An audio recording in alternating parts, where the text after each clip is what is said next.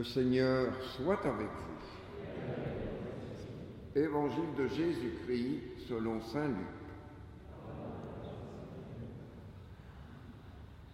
En ce temps-là, après son baptême, Jésus, rempli d'Esprit Saint, quitta les bords du Jourdain.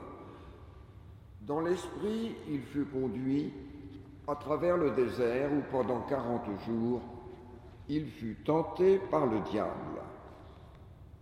Il ne mangea rien durant ces jours-là, et quand ce temps fut écoulé, il eut faim. Le diable lui dit alors, Si tu es le Fils de Dieu, ordonne à cette pierre de devenir du pain. Jésus répondit, Il est écrit, L'homme ne vit pas seulement de pain.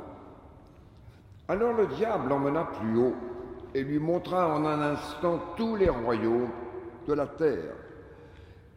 Il lui dit, je te donnerai tout ce pouvoir et la gloire de ces royaumes, car cela m'a été remis et je le donne à qui je veux. Toi donc, si tu te prosternes devant moi, tu auras tout cela.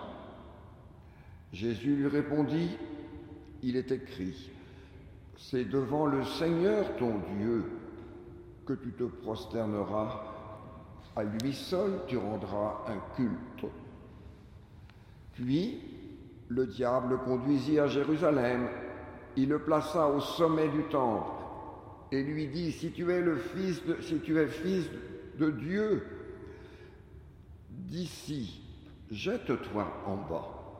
Car il est écrit, il donnera pour toi ses anges l'ordre de te garder, et encore, ils te porteront sur leurs mains de peur que ton pied ne heurte une pierre.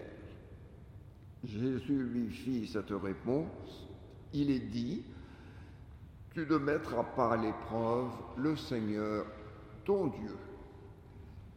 Ayant ainsi épuisé toutes les formes de tentation, le diable s'éloigna de Jésus jusqu'au moment fixé. Acclamons la parole de Dieu.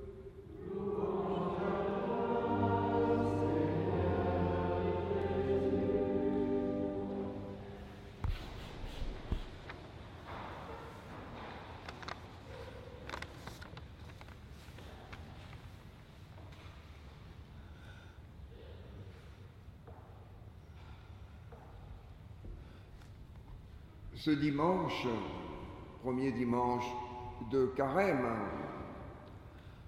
l'Église nous invite à prendre conscience, à reprendre conscience que marcher vers le Seigneur, vers le lieu d'amour, exige toujours de surmonter dans nos vies bien des obstacles.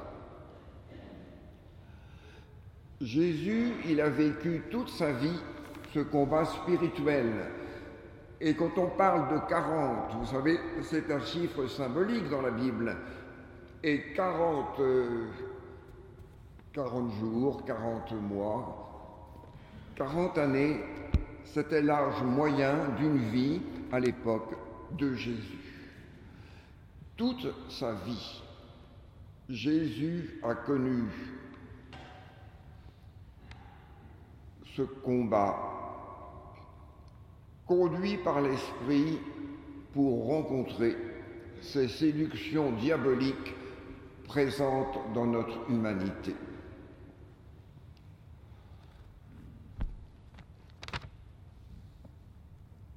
Oui, il faut toute une vie pour construire peu à peu l'accord de notre cœur à la volonté du Seigneur au plus profond de chacun d'entre nous. Mais nous ne sommes pas seuls devant la tentation, puisque Jésus marche à côté de nous et que nous sommes conduits, soutenus par l'Esprit Saint pour mieux désirer, à condition bien sûr de lui ouvrir notre cœur, pour mieux discerner ce qu'il attend de nous, notre Dieu d'amour. Et si nous trébuchons sur la route, la tendresse du Dieu fidèle et miséricordieux sera toujours là pour nous relever. Oui, comme tout être humain, Jésus a été tenté. Il a su résister à la tentation. Il nous a montré le chemin pour choisir la vie, la vraie vie, selon la volonté de notre Père. Jésus, tout au long de sa mission, il fera confiance à son Père.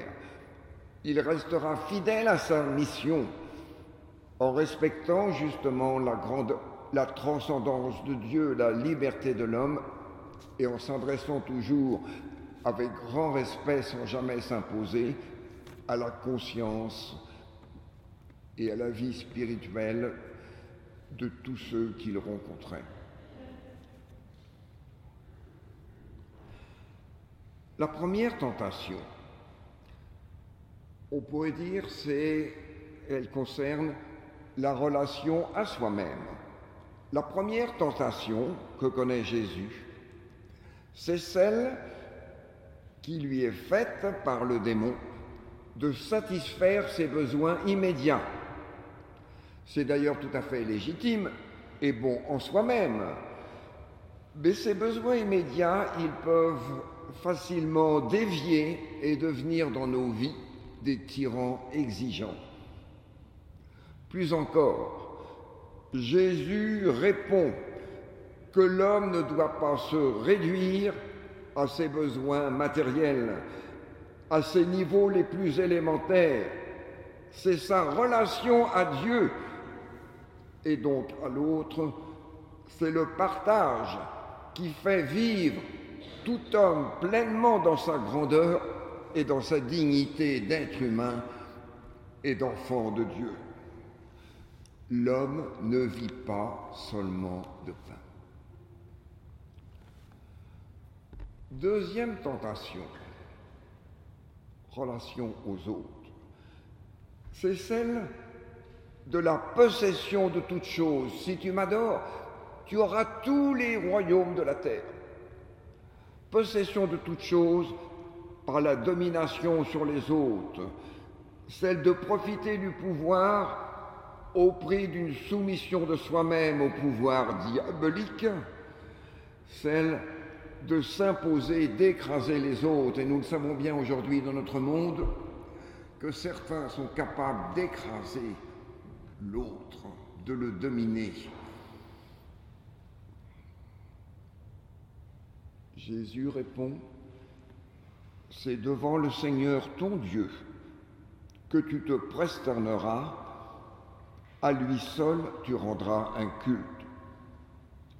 Ce refus de la volonté de maîtrise sur l'autre, ce refus d'entrer dans un esprit de domination sans reconnaître l'autre comme un frère une sœur. C'est cela le véritable culte que nous pouvons rendre à Dieu.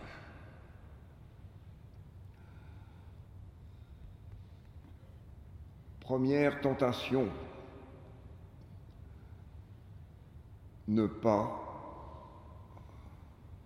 se situer, vivre en sous-humain.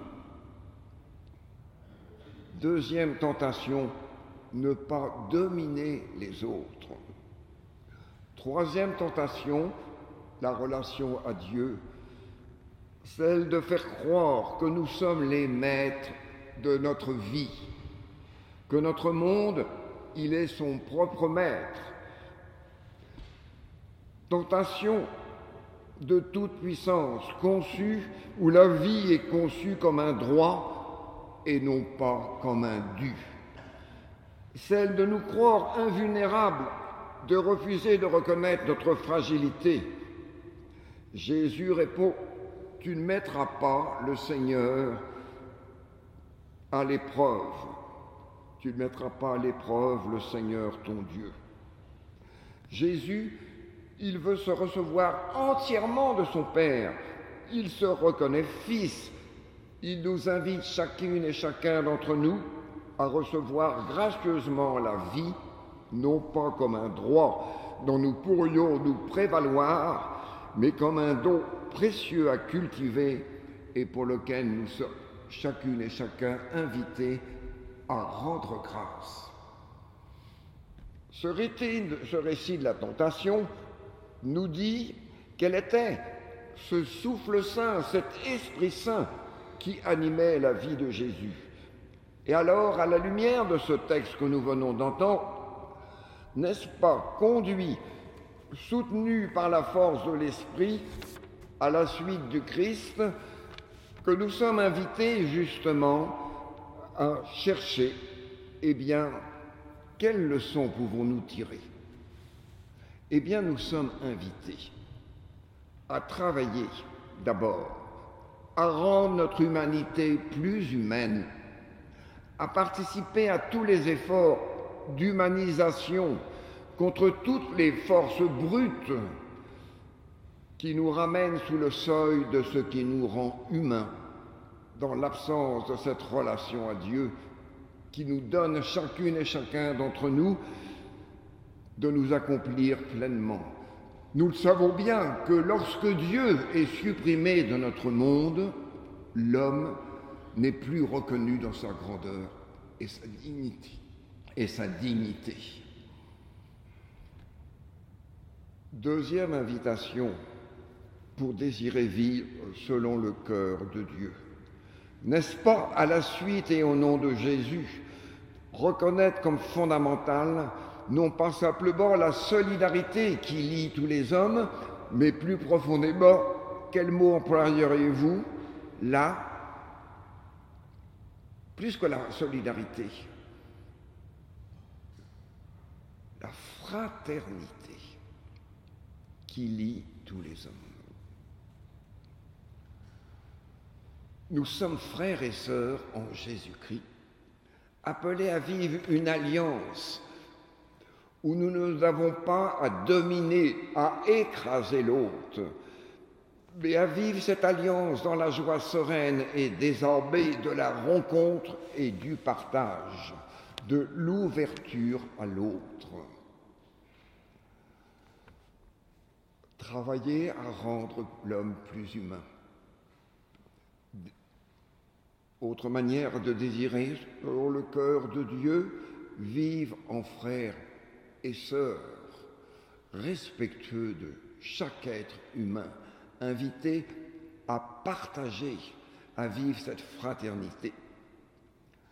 Enfin, désirer selon le cœur de Dieu, c'est reconnaître dans cette fraternité qui nous lie cette présence gracieuse d'un Dieu que nous pouvons prier, à qui nous pouvons nous adresser en lui disant, Notre Père, tu ne mettras pas à l'épreuve ton Dieu, en toute confiance et dans une réponse d'amour, tu te reconnaîtras comme fils et fille bien-aimés de ce Père. Oui, voilà l'invitation qui nous est faite à chacune et chacun de nous. Travailler à l'humanisation, vivre, construire cette fraternité entre les hommes, et rendre grâce de ce que Dieu est notre Père et de ce que nous sommes ses enfants bien-aimés. Je termine. Si nous nous interrogeons pour savoir comment Jésus a résisté, dans ce texte, qu'est-ce que nous remarquons? La place centrale de la parole de Dieu dans ce récit. Est-ce que vous avez été frappé par toutes les citations de la parole de Dieu qui sont faites. Mais attention, lorsque le démon utilise la parole de Dieu, il la pervertit pour faire tomber Jésus. Lorsque Jésus, lui, il donne cette parole, il cite cette parole de Dieu, il ne l'utilise pas, il se laisse éclairer par cette parole dont il est pétri par toute sa vie. Jésus se nourrit de cette parole de Dieu qui vient éclairer sa vie et lui permettre de prendre le chemin de vérité selon la volonté de son Père pour se recevoir de son Père et accomplir pleinement sa volonté conduit par l'Esprit.